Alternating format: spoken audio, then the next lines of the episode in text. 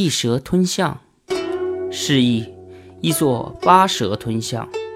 八蛇是传说中的一种神蛇，长八百尺，能吃象，比喻人心不足，贪得无厌。古代传说南海有一种蛇，叫做八蛇，它身长足有八百尺，能吃象。八蛇把大象连骨头吞进肚里。一年以后才能把骨头吐出来。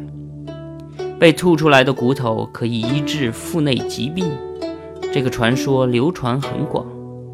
屈原在《天问》中有“一蛇吞象，其大如何”的句子。后来有人根据传说改编成蛇吞象的故事。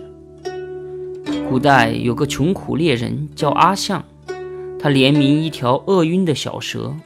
精心把它饲养大。此后，阿象一再向青蛇索取，使自己变成了富翁。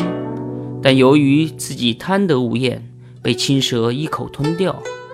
这个故事是人心不足蛇吞象的形象描述。